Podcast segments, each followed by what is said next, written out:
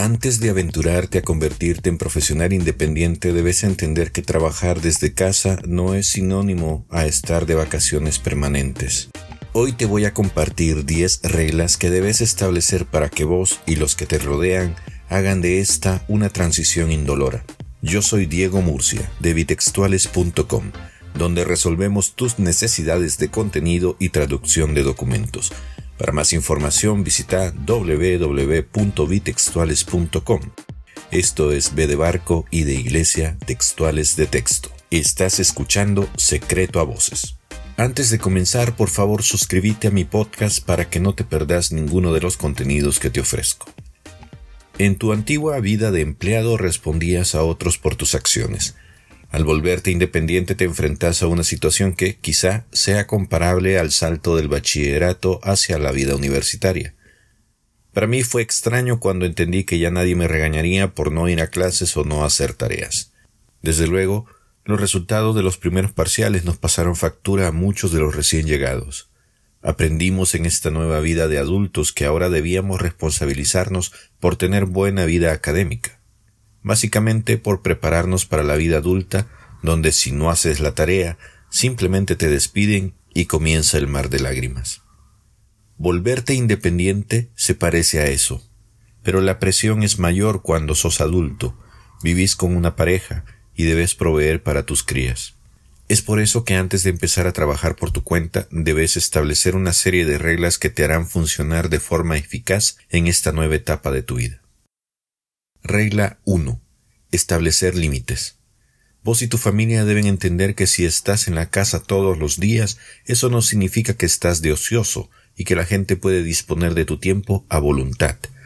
Tenés que establecer horarios y lugar de trabajo para que se sepa que cuando estás en esa posición y espacio, estás tratando asuntos de suma importancia. Eso no significa que no pueda haber interrupciones. Por ejemplo, si hay una emergencia, o si tus hijos o tu pareja te piden ayuda con algo. Puedes incluso tomarte estos minutos para estirarte y liberar estrés, pero vos y tu familia deben asimilar que estás en modo laboral de tales a cuales horas.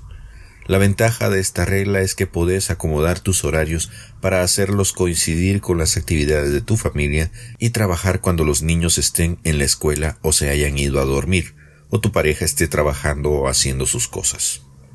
Así no sacrificarás ni el tiempo personal ni la calidad de la compañía que le das a tus seres queridos.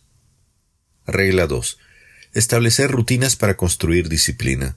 Aunque a veces vas a tener que dejar espacio para los imprevistos, es necesario que tu mente se vaya acostumbrando a enfocarse en los asuntos laborales en cuanto llegue a la hora de empezar a trabajar. En mi caso, yo dejo los asuntos administrativos para las mañanas y las tareas creativas para la noche. Al mediodía tomo una hora para comer o ver alguna serie, cenamos todos sentados a la mesa, hablando de cualquier cosa que haya sucedido cuando no hemos estado juntos. Lo que aprendió Liz en sus clases de enfermería, los ejercicios que hizo Monse en clase de parvularia, las travesuras que hizo Nico al despertar, los proyectos de podcast que estoy haciendo, etc. Esto nos sirve para ponernos al día y concentrarnos en la familia. Regla 3. Establece tu sitio de trabajo. Para ello vas a tener que cambiar el mobiliario y la decoración de un espacio exclusivo. Debe ser de tal forma que al entrar en él tu mente se ponga en modo laboral. No importa si es una esquina de una mesa, como me tocó a mí por muchos años cuando vivíamos en un pequeño departamento del Paso en lugar de la casa que hoy tenemos en Ciudad Juárez. Lo importante es que todos identifiquen que estás trabajando cuando estás ahí. Eso implica no usar el espacio para divertimentos. Si es posible, separarlo del resto de la casa y busca privacidad. Si no te convence, no hay problema, cambiate de lugar hasta que encontres el punto donde estés cómodo. Hay quien incluso se compra computadoras y accesorios exclusivos para ser usados en este sitio de trabajo para nunca perder el mood. Regla 4.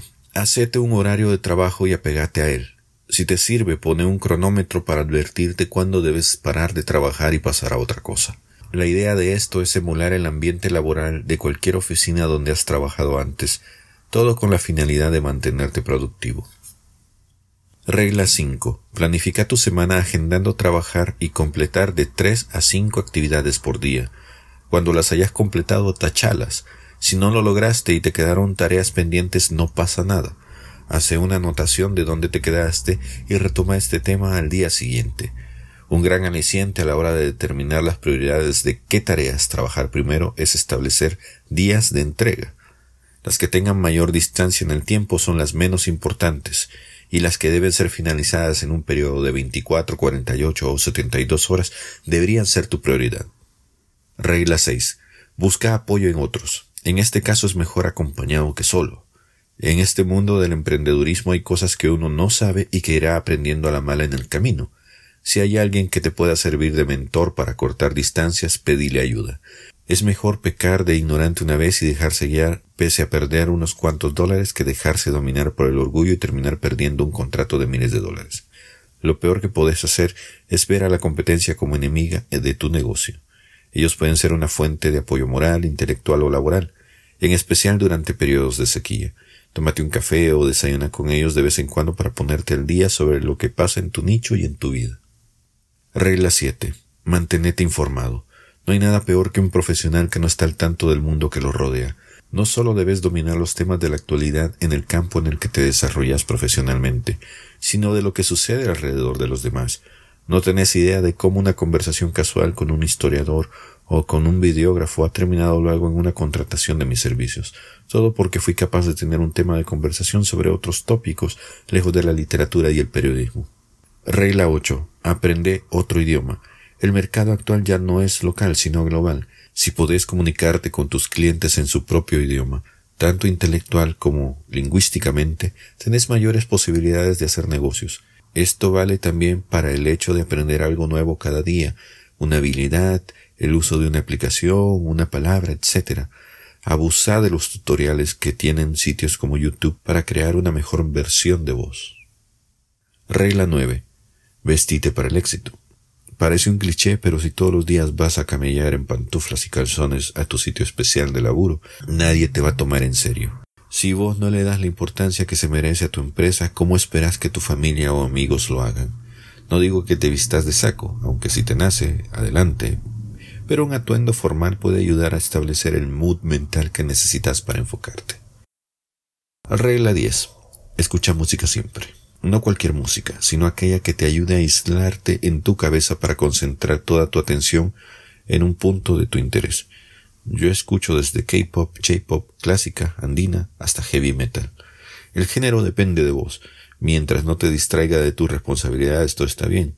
Si te gusta Selena y no puedes evitar corear sus coritos, yo te aconsejaría cambiar de género. Hay una onceava regla, aunque yo no la he aplicado aún. Dicen que hacer ejercicio vigoriza el alma y te alimenta el intelecto. Yo la verdad prefiero el ginkgo biloba y jugar con Montserrat y Nicolás. ¿Y vos? ¿Qué regla tenés a la hora de trabajar en casa? Si te gustó este contenido, te invito a que visites bitextuales.com. Esto es B de Barco y de Iglesia Textuales de Texto. Ahí encontrarás más información relacionada con el mundo editorial y la traducción en formato online y podcast. También te invito a darte una vuelta por la sección del sitio sobre recomendaciones tecnológicas, donde te doy a conocer accesorios que yo he utilizado en mi vida periodística y que me han ayudado a convertirme en un profesional de la escritura más productivo. Te prometo que mis recomendaciones te ahorrarán dinero y dolores de cabeza. Por cierto, si deseas comprar alguno de estos aparatos, usa los links que he depositado en medio de los textos y con ello me ayudarás a generar una entrada para seguir produciendo más contenidos como este. Esto no representa ningún costo extra para vos durante tu compra. Antes de partir, te informo que estoy trabajando en un nuevo proyecto de literatura aplicada al podcast llamado Crónicas de Nada. Este es una especie de audiolibro, un podbook que hemos preparado la creadora de contenidos Joana Sánchez, autora del blog antesdenada.com y yo. En este podcast podrás escuchar relatos de nuestra autoría en los que hablamos sobre la vida y otras miserias de la experiencia humana. Mantenete a la expectativa, la fecha de lanzamiento de la primera temporada está a la vuelta de la esquina. Si quieres ponerte en contacto conmigo, puedes escribirme a demurcia.bitextuales.com. Eso es D de Diego, M-U-R-C-I-A, arroba bitextuales.com. Esto es B de Barco y de Iglesia Textuales de Texto. Volvamos a encontrarnos en el siguiente capítulo. Suerte. This is an audio dice podcast.